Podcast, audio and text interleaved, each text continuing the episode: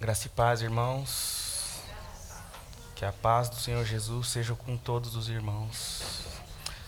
Vamos ter uma palavra de oração. Espírito Santo de Deus, faz-nos ver e reconhecer a tua fidelidade. Grande é a tua fidelidade. A tua palavra, dita antes da fundação do mundo, é a que dura para toda eternidade. Pois o Senhor é fiel. Nos ajude, Senhor, nesse tempo, a vermos e reconhecermos a tua fidelidade. Amém. Em nome de Jesus. Amém. Grande é a fidelidade de Deus. A fidelidade dele, diz a sua palavra, que durará para toda eternidade. E mesmo muitas vezes, como seu povo, sendo infiéis, ele é aquele que permanece fiel. Tudo vai passar. O mundo que há no mundo vai passar, mas a palavra do Senhor é aquela que permanece fiel para toda eternidade. Nós somos aquele povo que fomos constrangidos pela fidelidade do Senhor, fomos constrangidos pelo seu amor. Nós continuamos na jornada a ser constrangidos pelo seu amor.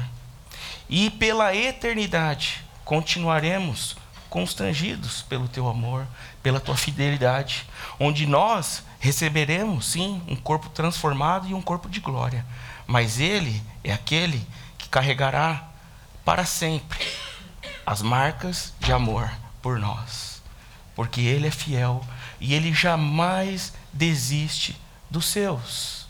Ele jamais abandona, ele jamais desampara. Ele permanece fiel, ele continua sendo Deus. A sua misericórdia, a sua graça, o seu perdão, o seu amor jamais acaba, é infinito. Por quê? Porque ele é fiel. E eu gostaria que os irmãos, então, para a gente poder aqui ver a fidelidade do Senhor, abrissem comigo, por favor, no livro de Isaías, capítulo 59, versículos 1 e 2. Isaías 59, versículos 1 e 2.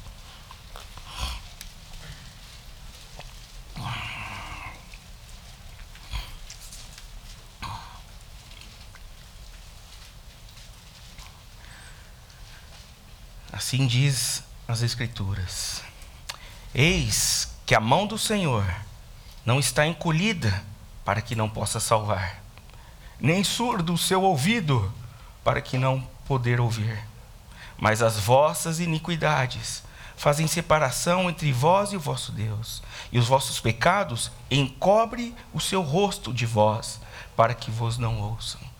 Vou ler de novo. Eis que a mão do Senhor não está encolhida para que não possa salvar, nem surdo o seu ouvido para não poder ouvir.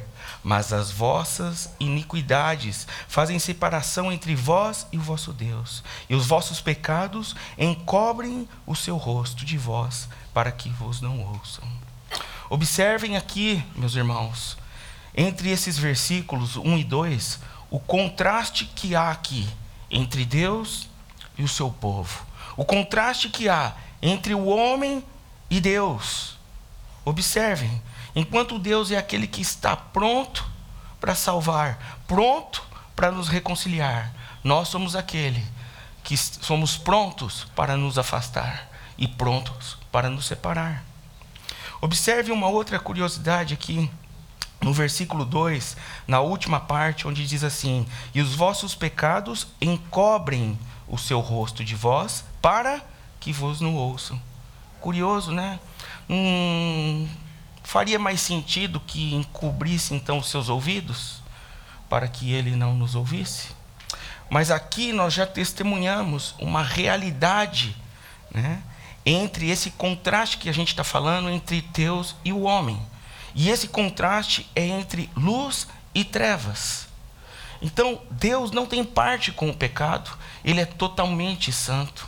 E nós, uma vez que pecamos, a palavra diz que o salário do pecado é a morte. E a morte é separação. Então aqui está, nós vamos ver durante todo o compartilhar quem Deus é e quem nós somos. E essa distinção entre a luz e as trevas. Porque luz e trevas nunca vão estar no mesmo lugar, porque quando a luz entra, a treva dissipa. Então, realmente faz sentido aqui. O, no, o rosto de Deus está encoberto quando nós estamos em pecado. Quando nós estamos em pecado, então nós nos afastamos da presença de Deus. Então Deus longe de nós e nós longe de Deus, como é que nós podemos caminhar, meus irmãos? Nós vamos caminhar certamente em confusão, certamente vamos caminhar nas trevas, vamos caminhar no escuro, e quando nós caminhamos no escuro, nós não sabemos para onde nós estamos indo. Né? E é o que está aqui acontecendo, sabe? Na realidade, esse versículo 1 e esse versículo 2 aqui, é uma resposta de Deus para o seu povo, porque o povo, mesmo estando andando de forma inadequada, ainda estava a reclamar de Deus, porque Deus não estava atendendo os seus jejuns nem os seus clamores. Mas aqui é uma resposta de Deus para o povo, que não faltava poder na sua mão, que também não tinha nenhum descuido da sua parte, nenhuma deficiência auditiva, nem visual, mas sim havia no povo uma prática de injustiça costumeira. E isso impedia a mão de Deus, isso impedia o agir de Deus, porque ali havia no seu povo uma fé fingida, e o povo estava assim, vivendo em muita iniquidade. E mesmo assim o povo reclamava diante de Deus por seus clamores não serem ouvidos. Observem comigo no capítulo 58, vamos voltar um pouco mais. No, no capítulo 58, versículo 3. Nós vamos ver aqui quem somos como povo e quem Deus é. E ali nesse contexto vai mostrar quem é o homem, quem é o seu povo e quem Deus é. Observem, irmãos, a posição do povo no versículo 3. Por que jejuamos nós? e tu não atentas para isso? Por que afligimos a nossa alma e tu não o levas em conta? Eis que no dia em que jejuais, cuidais dos vossos próprios interesses e exigis que se faça todo o vosso trabalho. Eis que jejuais para contendas e rixas e para ferirdes com um punho iníquo. Jejuando assim como hoje, não se fará ouvir a vossa voz no alto. Seria este o jejum que escolhi, que o homem um dia aflija a sua alma, incline a sua cabeça, como junco, junco como junco e estenda debaixo desse pano de saco e cinza? Chamarias tu isto jejum e o dia aceitável ao Senhor? Aqui está a condição do povo. Agora olha Deus falando. Porventura não é este o jejum que escolhi, que solte as ligaduras da impiedade desfaça as ataduras da servidão, deixe livre os oprimidos e despedaces todo o jugo? Porventura não é também que repartas o teu pão com o faminto, que recolhas em tua casa os pobres desabrigados, e se vires o nu, o cubras, e não te escondas do teu semelhante? Então romperá a tua luz como a alva, e a tua cura brotará sem detença, a tua justiça irá adiante de ti, e a glória do Senhor será a tua retaguarda. Então clamarás, e o Senhor te responderá, gritarás por socorro, e ele dirá: Eis-me aqui. Ele é fiel, irmãos. Se tirares do meio de ti o julgo, o dedo que ameaça, o falar injurioso, se abrires a tua alma ao faminto e fartares a alma aflita, então a tua luz nascerá nas trevas e a tua escuridão será como o meio-dia. Percebe, irmãos, a diferença entre a luz e as trevas, a diferença entre Deus e o seu povo? Então, isso impedia a mão de Deus. O povo estava ali, diante de Deus, em pecado, e mesmo assim, clamando, reclamando diante de Deus, porque eles não eram ouvidos. E Deus está aqui respondendo o seu povo. Sabe? E Deus não quer só de nós orações pedindo bênçãos. Não, meus irmãos. Não é só isso, mas ele anseia por quebrantamento, por arrependimento genuíno.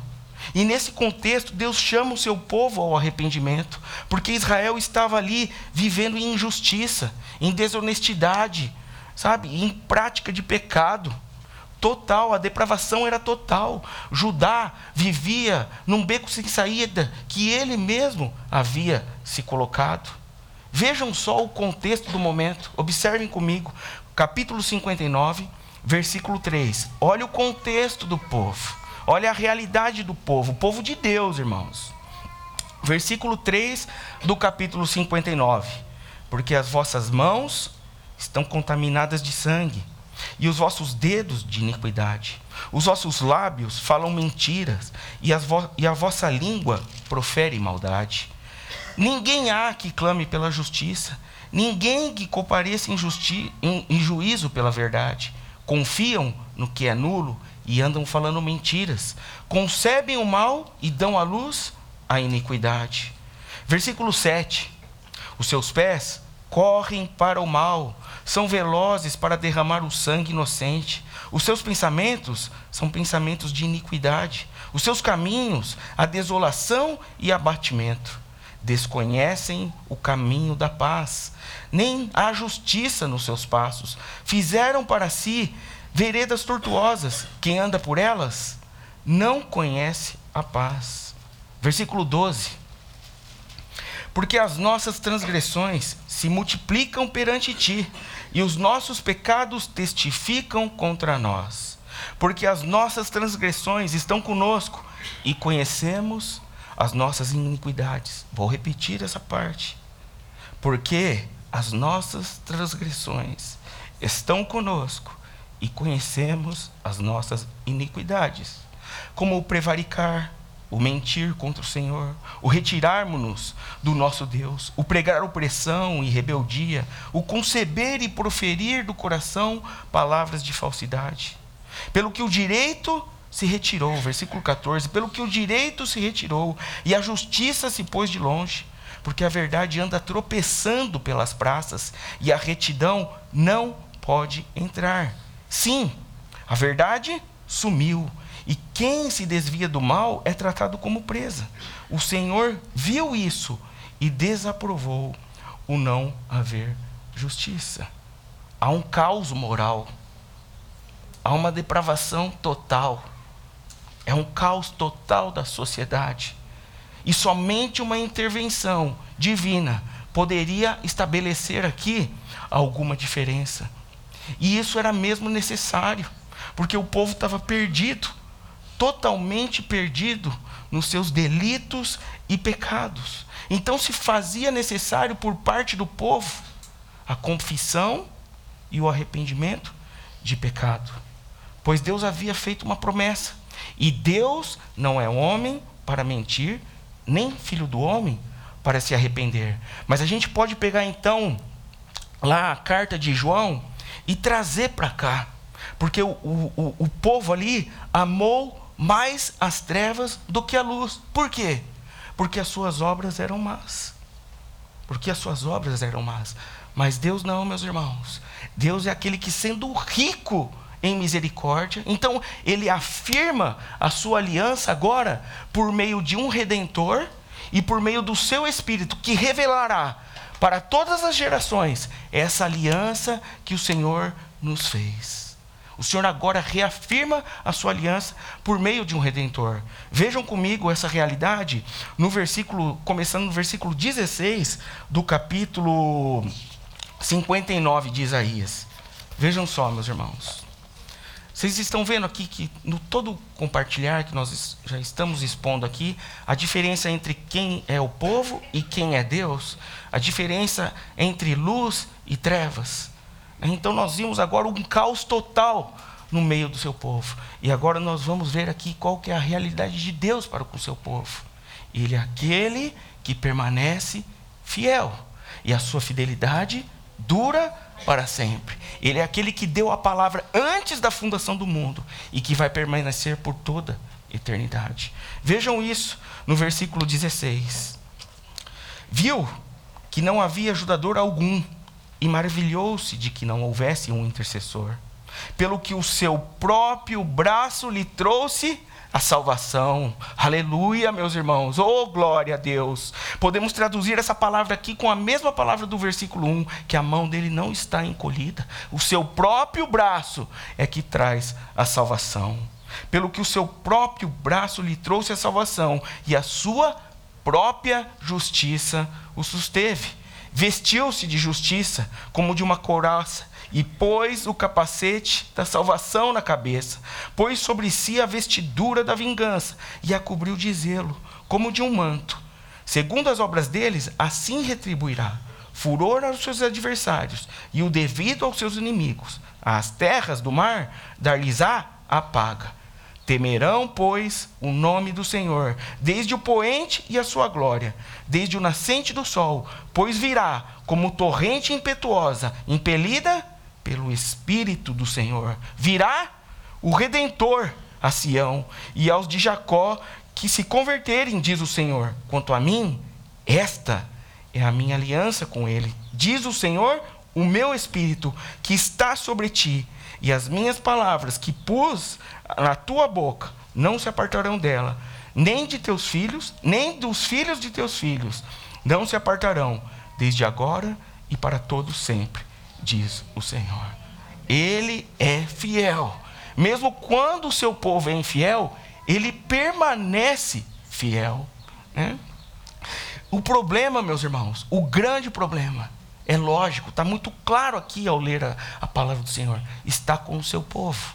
O problema está conosco. O né? que, que Tiago vai dizer na sua carta? Pode acaso do mesmo do lugar jorrar aquilo que é doce e aquilo que é amargoso? Pode a figueira produzir azeitonas ou a videira produzir figos? Tampouco pode a fonte de água salgada jorrar água doce. Não pode, meus irmãos. Ali em Tiago estava acontecendo o mesmo problema. E Tiago estava convocando então o povo para que o seu testemunho fosse conforme a sua palavra, que o seu coração e as suas palavras fossem um só testemunho, porque o povo confessava sim o Senhor com os lábios, mas o seu coração estava longe. Então Tiago convoca o povo para que fé e obras deem o mesmo testemunho. E Tiago vai fazer a mesma convocação certo? Que o Senhor está fazendo ali em Isaías, Tiago também faz lá no Novo Testamento uma convocação para o povo. Vocês não precisam abrir, eu vou ler para vocês. No Tiago capítulo 4, versículo 8, diz assim: Chegai-vos a Deus, e ele se chegará a vós. Purificai a mão, pecadores, e vós que sois de ânimo, ânimo dobro, limpai o coração. O que, que a palavra de Deus diz? Quem é aquele que entrará no tabernáculo do Senhor? Quem é aquele que há de permanecer no seu santo monte? Senão aquele que é limpo de mão e puro de coração. Oh, meus irmãos, Tiago continua aqui na sua convocação: afligivos, lamentai, chorai, converta-se o vosso riso em pranto e a vossa alegria em tristeza. Humilhai-vos na presença do Senhor e ele vos exaltará. Oh, meus irmãos, não podemos estar distraídos com as coisas desse mundo. Esse mundo tem uma alegria passageira, mas o Senhor é aquele que tem alegria eterna.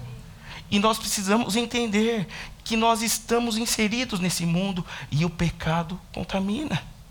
A palavra fala: aquele que está de pé, cuidado para que não caia. E como não cair? Como não cair? Somente se reconhecermos diante de Deus quem nós somos e quem Ele é. Nós só temos vida mediante a palavra do Senhor que é fiel. Meus irmãos, Ele não tem expectativa nenhuma ao nosso respeito. Ele conhece a nossa estrutura e sabe que somos pó. O seu desejo é só encontrar corações rendidos, corações consagrados, para que então ele tenha a primazia e possa fazer de nós aqueles que ele procura, verdadeiros adoradores, que adoram em espírito e em verdade. Mas então, meus irmãos, como viver dessa forma? Como andar dessa forma, meus irmãos? Palavra já está sendo muito clara para nós. Como andar dessa forma? A palavra de Deus mesmo diz que se confessarmos os nossos pecados, Ele é fiel e justo para nos perdoar e nos justificar e nos purificar de todos os pecados.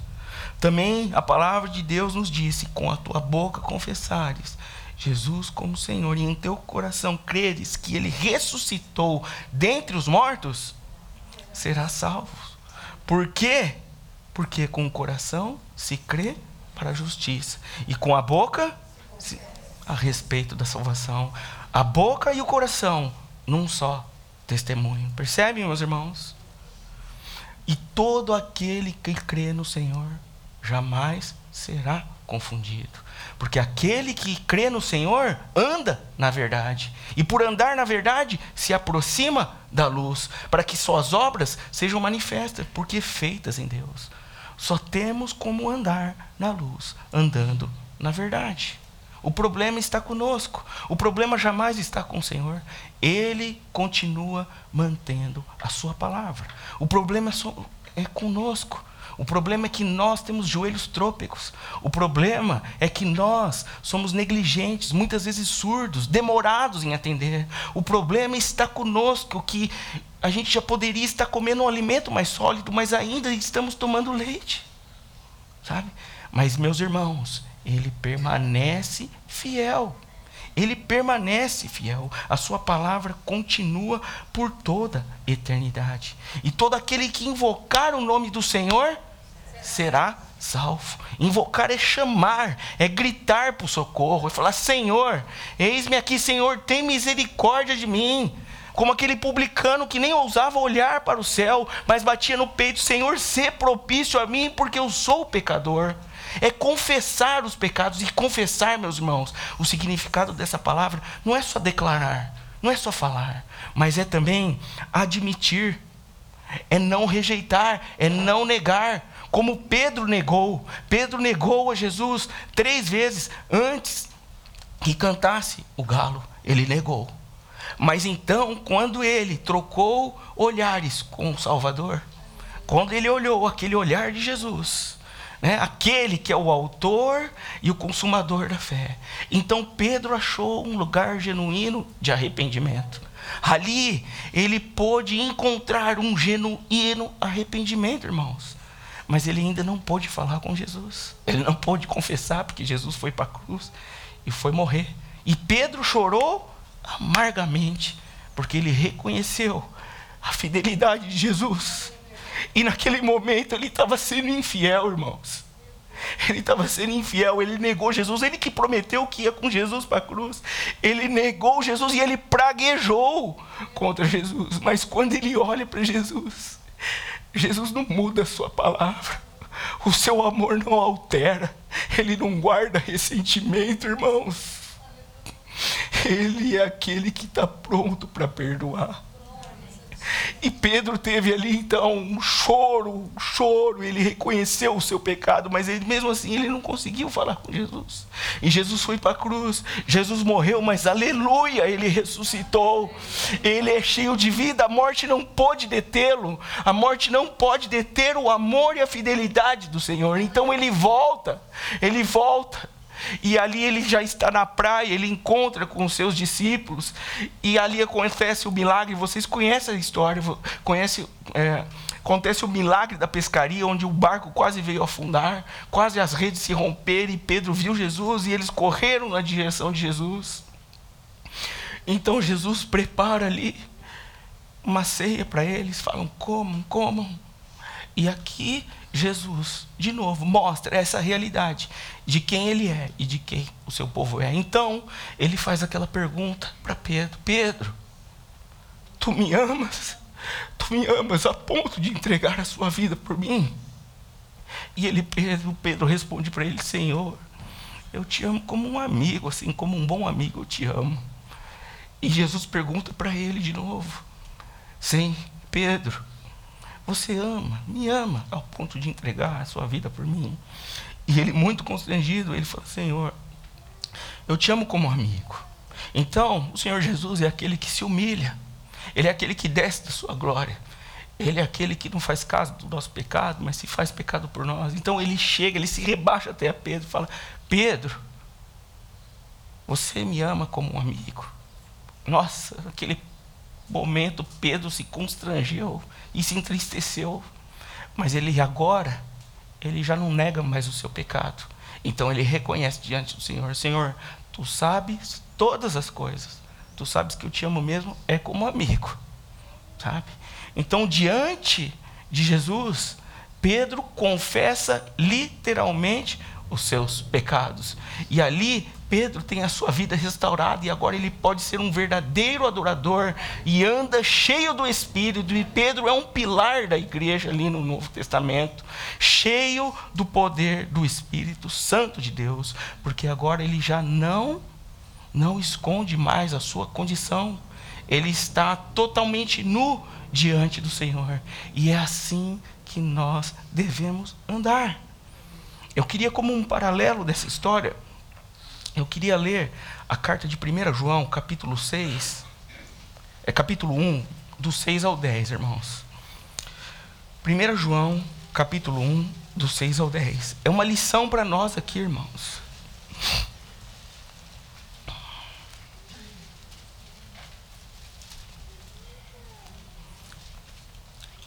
1 João, capítulo 1, versículo 6 a 10. Diz assim: Se disser que mantemos comunhão com Ele e andamos nas trevas, mentimos e não praticamos a verdade. Ali em Isaías era esse contexto que estava acontecendo. O povo estava andando em trevas, não estava andando em verdade. Agora, se porém andarmos na luz, como Ele está na luz, mantemos comunhão uns com os outros, e o sangue de Jesus, seu Filho, nos purifica de todo o pecado. Se disser que não temos pecado nenhum, a nós mesmos nos enganamos e a verdade não está em nós. Se confessarmos os nossos pecados, Ele é fiel e justo para nos perdoar os pecados e nos purificar de toda injustiça. Se disser que não temos cometido pecado, fazemo-lo mentiroso e a sua palavra não está em nós. Quem aqui pode dizer que não tem pecado? Quem aqui, diante da santidade de Deus, pode dizer que não tem pecado? E mais, irmãos, a justiça de Deus vai além, porque se nós cometemos somente um pecado, nós somos culpados de todos os outros, assim diz a sua palavra. Sabe? Que possamos estar diante de Deus, assim como Davi, Senhor, sonda o meu coração. Quem somos nós diante de Deus se a Sua palavra diz que o nosso coração é enganoso e desesperadamente corrupto? Além de haver engano, há um desespero por se corromper. Essa é a nossa condição.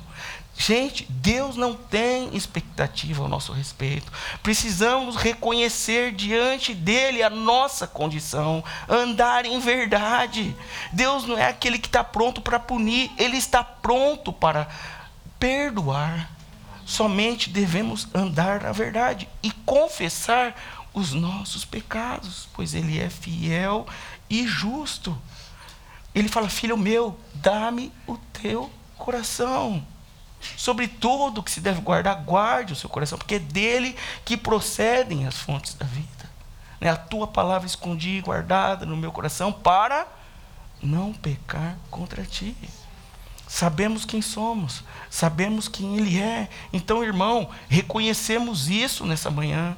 Nós reconhecemos que somos sim falhos, como Pedro reconheceu ali a sua limitação, que realmente, que se depender dele, que se depender dele, há no seu coração um engano e uma corrupção ao ponto de praguejar Jesus. Mas Jesus continua sendo Deus e permanecendo fiel. Então, diante dele, para andarmos então na luz, precisamos andar em verdade. Olha a fidelidade dele, meus irmãos. Olha o que ele está falando para o seu povo no versículo 1 do capítulo 59 de Isaías. Eis que a mão do Senhor não está encolhida para que não possa salvar, nem surdo o seu ouvido para não poder ouvir. Ele está o tempo todo de braços estendidos e de ouvidos abertos. Ele permanece fiel e essa mesa nos mostra a sua fidelidade. Aqui o corpo de Cristo partido, o seu sangue derramado, nos mostra essa realidade da fidelidade do Senhor para conosco. E hoje nós estamos comemorando isso. Esse é o motivo do nosso clamor, porque mesmo muitas vezes sendo infiel, ele é aquele que não tem a sua mão curta. Ele não está guardando o ressentimento de nós. E também o seu ouvido não está surdo para nós. Ele está com ouvidos abertos. Me permita me ler só dois textos e a gente encerra. Salmo capítulo 81, versículo 13 a 15.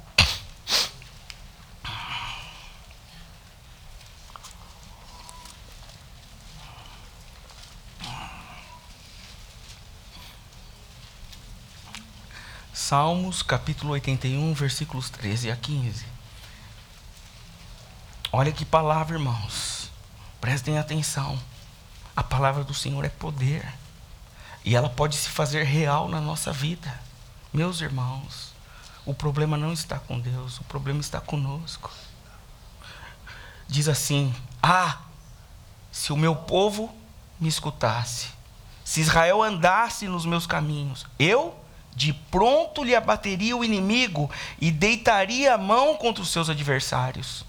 Os que o aborrecem ao Senhor se lhe submeteriam, e isso duraria para sempre. Meus irmãos, a gente muito preocupado quem vai entrar no nosso governo, se vai ser A ou B, quando aquele que reina sobre as nossas vidas é o Senhor que abate o inimigo de forma eterna, duradoura. Meus irmãos, aonde está depositado a confiança do nosso coração?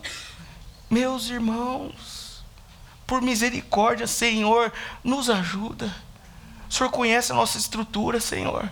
Tu sabes todas as coisas. O Senhor conhece as minhas emoções descontroladas. O Senhor conhece meus pensamentos que muitas vezes nem são os seus pensamentos, mas Senhor, quero colocar eles diante de ti. E o Senhor é aquele que não tem a mão curta. Ele está pronto, ele está de braços estendidos. Não há pecado ou culpa que ele não possa perdoar. O sangue de Cristo nos perdoa e nos purifica de todo o pecado. Ele é aquele que nos faz andar altaneiramente. Ele é aquele que dá mais do que aquilo que pedimos e que pensamos. Ele é aquele que guarda a nossa vida. Ele é aquele que nos cura. Ele é aquele que nos consola. Quando nós estamos em Cristo, nada é contra nós. Se Deus é por nós, nada é contra nós. Ele está ao nosso favor, meus irmãos. Ele está pronto. E não só com a mão estendida, mas ele também tem os ouvidos abertos para nós. Eu queria terminar com Salmos capítulo 116, por favor.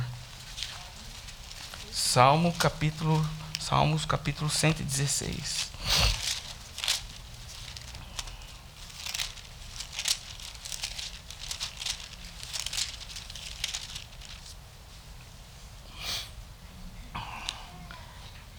Diz assim: Amo o Senhor, porque Ele ouve a minha voz e as minhas súplicas, porque inclinou para mim os seus ouvidos, invocá-lo-ei enquanto eu viver. Laços de morte me cercaram e angústias do inferno se apoderaram de mim. Caí em tribulação e tristeza. Então, olha aqui a nossa condição. Nós caímos, irmãos. Mas olha a condição de Deus. Então invoquei o nome do Senhor. Livra, livra, ó Senhor, a minha alma. Compassivo e justo é o Senhor, o nosso Deus, e misericordioso. O Senhor vela pelos simples. Achava-me prostrado e ele me salvou. Ele é aquele que está pronto para nos salvar. O seu braço não está encolhido e os seus ouvidos não estão fechados. Que então, diante dele, podemos sim reconhecer quem Ele é e quem nós somos. O contexto não mudou, meus irmãos. O contexto continua sendo o mesmo na sociedade em que nós estamos inseridos. Há muita mentira, há muita falsidade. A verdade sumiu. Sim, não há mais verdade, porque a verdade é uma pessoa. E na realidade nós vivemos num mundo pós-verdade, onde estão tentando inverter uma suposta verdade pela verdade absoluta, trocando então o Criador pela criatura. Meus irmãos, nós não somos assim. Nós não somos desse mundo. Nós estamos aqui, mas não somos nesse mundo.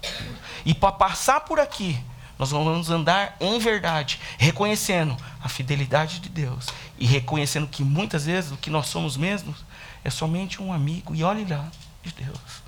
Então, que o Senhor nos dê a graça de entender a sua fidelidade e que o Senhor nos dê a graça de andarmos em novidade de vida, andarmos na luz, andarmos em verdade. Amém. Senhor, perdoa, Senhor, as nossas ofensas. Perdoa, Senhor, a nossa limitação, Senhor. Perdoa as nossas emoções descontroladas. Muitas vezes a nossa mente caída, Senhor. Renova-nos, Senhor. Nós não queremos ser mais iguais. Crie em nós, Senhor, um espírito inabalável, Senhor. Nos ajuda a viver em novidade de vida, Senhor, sabendo em quem temos crido pois o Senhor é fiel, o Senhor jamais mentiu, Senhor, a Sua palavra continua sendo a mesma.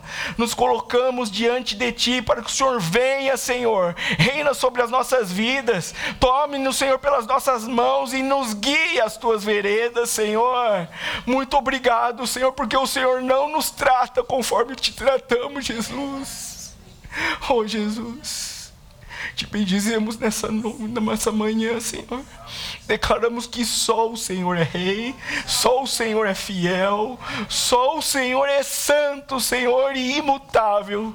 Glórias sejam dadas ao Teu nome, Senhor. Queremos nessa manhã renovar a nossa aliança contigo. Então examinamos o nosso coração, Senhor, e vemos que não tem condição, Senhor, mas sobre a graça da Tua promessa, sobre a Tua fidelidade, Senhor, cremos na Tua palavra e comemos comemos esse pão e tomamos esse cálice para a tua glória, em nome de Jesus. Amém, Jesus. Amém, Jesus.